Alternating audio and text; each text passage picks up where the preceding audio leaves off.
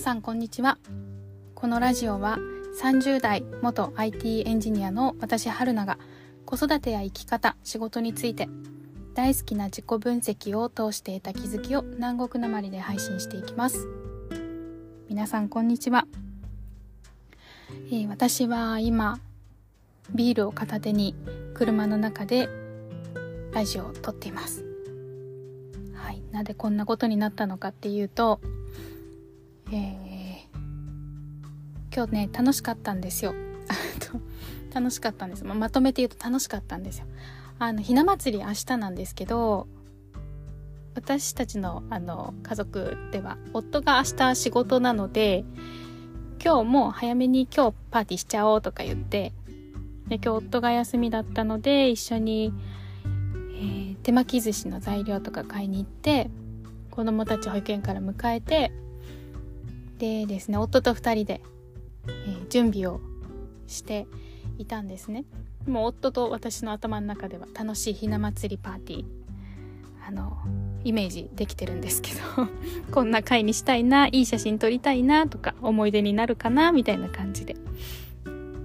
あのねだんだん子供たちがねお腹すいたとか言い始めるんですよね。それで台所に寄ってきたりとかして。ででもう先行して物をあのテーブルに運んでいくんですけどもうね待てないんですよ子供たちが。もうそのお刺身とかイクラ？買ったんですけどイクラとかにもう手を伸ばし始めて。それちょちょちょっと待ってちょっと待ってまだまだまだ全部出してないとか 言ってで待たせてたんですけどもあの耐えられないってことで夫と子供たちはもう先に出てるもの先にパクパク食べててちょっと待って写真1個だけ撮らせてとか言って 写真だけ撮って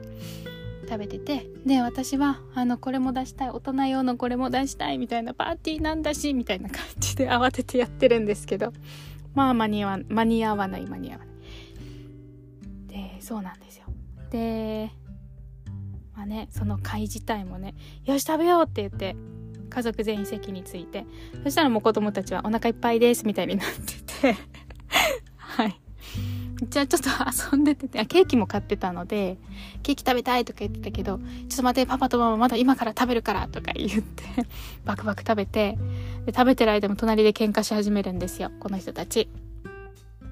で、あの、それをなだめながら、あの、引き離しながら、あの、食べて食べて食べて、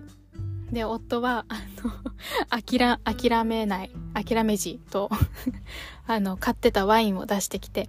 ワインを少しコップに注いで、で、私も今飲んでるビール終わったらワインに行こうとか思ってたんですけども、ケーキみたいな感じになってきたんで、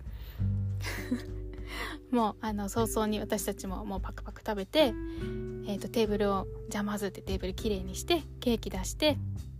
ケーキをまたこれも あの争奪戦だったんでえっ、ー、とまあ食べてみんなで美味しく食べて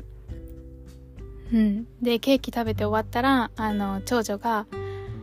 えー、ひな祭りの絵本読んでとか言って、まあじゃあせっかくだしって言ってひな祭りのお話読んで、そしたら桃の花飾り明日保育園につけていきたいとか言って、じゃあ折り紙で作ろうかって言って折り紙出してきて折り紙で作ってる途中に長男が「あのお風呂お風呂」とか言ってでパパはお風呂入れに行ってでそしたら長女もあの自分もお風呂入るとか言ってえ折り紙は？みたいな感じなんですけどお風呂走って行かれて。でまあそうこういろいろして。はいあの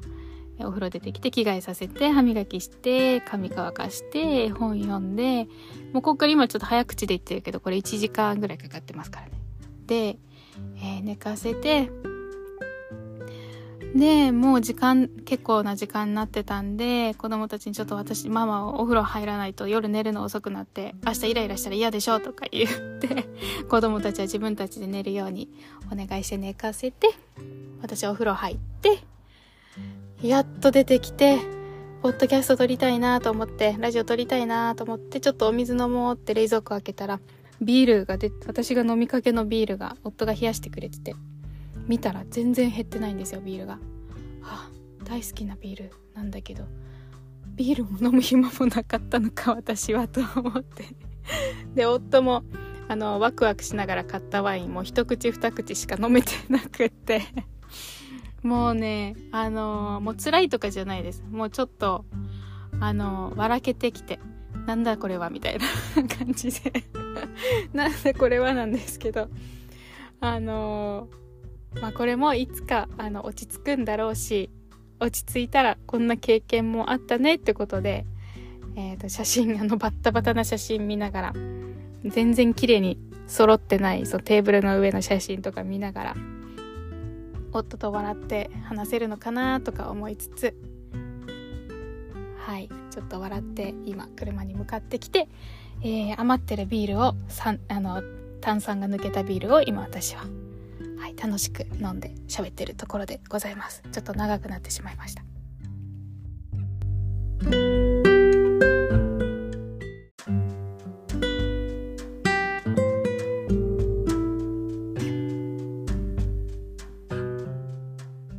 はい今日のテーマは何になりたいかではなくどう生きたいかです。はい。えー、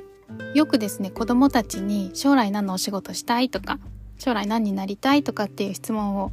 することがあると思うんですけどなんか将来の夢みたいな作文書いたりとかありましたよね小学校の時とか。で今でもまだあの人気のある職業ランキングとかありますよね女の子だったらパティシエとかかな男の子だったらスポーツ選手とかまだ人気あんのかな最近 YouTuber とかあるみたいですけど、うん、でよくあのそういう話題が出た時に最近あのそういう質問良くないみたいな。でなぜなら10年後にはなくなってる仕事の可能性があるから何になりたいかって聞くのはあのあまり、えーと、意味をなさないみたいな 感じのことよくあの話題に、えーと、耳にしたりします。でそれとはちょっとまた意味合いが変わってくるんですけど今日のお話は。えー、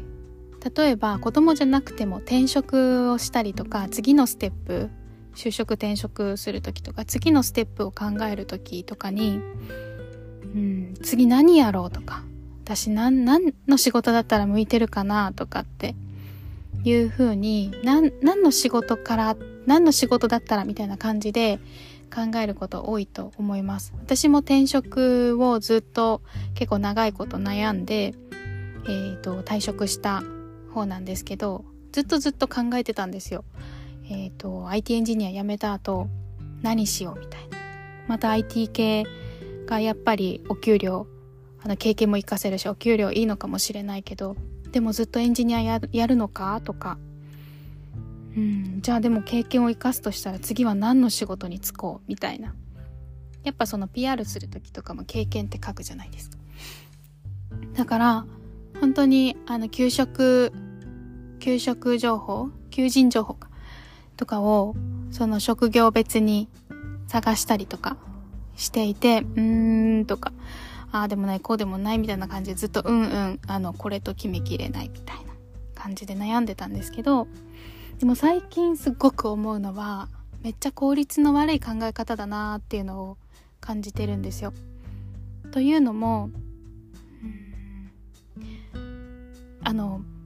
異業種特になんですけどやったことない仕事ってイメージできないじゃないですか。どんな仕事なんだろうとか。表で見えるところしかもう本当に多分見えてるところって氷山の一角だと思うんです異業種だったりすると。なので、見えてないとこたくさんあるのに次何しようみたいによく考えられるなとかって思ったりするんですよね。経験してればあれなんですけど。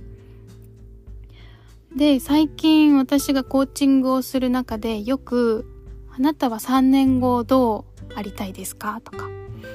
うん、どんな自分でいたいですかとか、どんな感情、どんなことを考えてそうですかとか、どういうふうに感じてそうですかとか、理想の自分を考えるときにすごい感情だったりとか、見えてる世界とか誰かと話してるその会話の内容とかその人と一緒に何をしてんのかとかその人から何を言われて自分は何と返してるかとかすごいあの五感だったり感情だったりあのイメージ想像なんですけどちょっとざわざわっと体感も若干入ってくるみたいな感じの未来を想像するんですよね。でそこからじゃあそこに近づくためには何か何から始めましょうか？みたいな感じで、えー、セッションを進めていくんですけどなんかですね絶対絶対私的に絶対その方が効率がいいんですよ、えーと、行動する時の効率が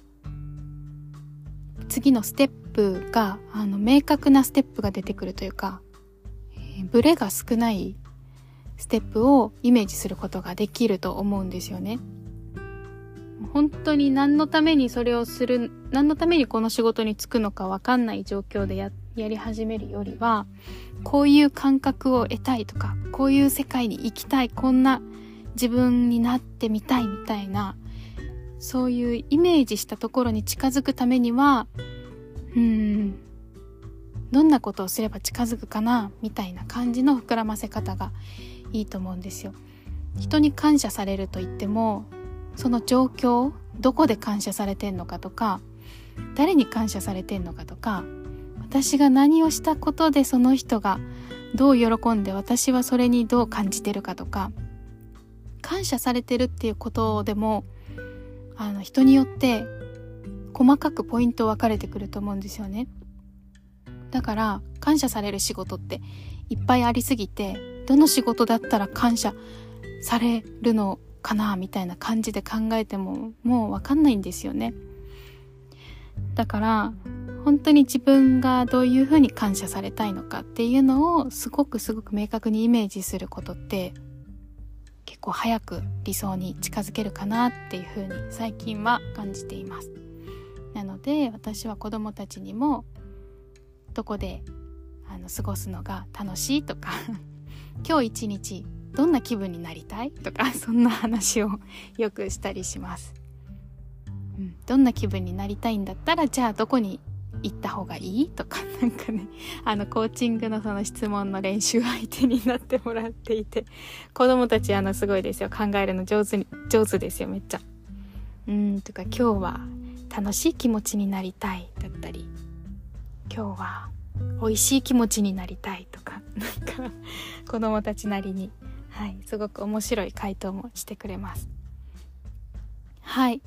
ということで、えー、そういう将来の考え方もめちゃくちゃおすすめです。でそういうのをね一人でやるのってやっぱ難しいので、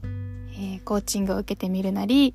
えー、誰かにあの質問こういう視点で質問してほしいんだけどっていうのをお願いしてそういう会話を楽しむのもお互いにね質問し合ったりとかして会話を楽しむのもいいかと思います。はい今日はこの辺で終わります。またよければ次回も聞いてください。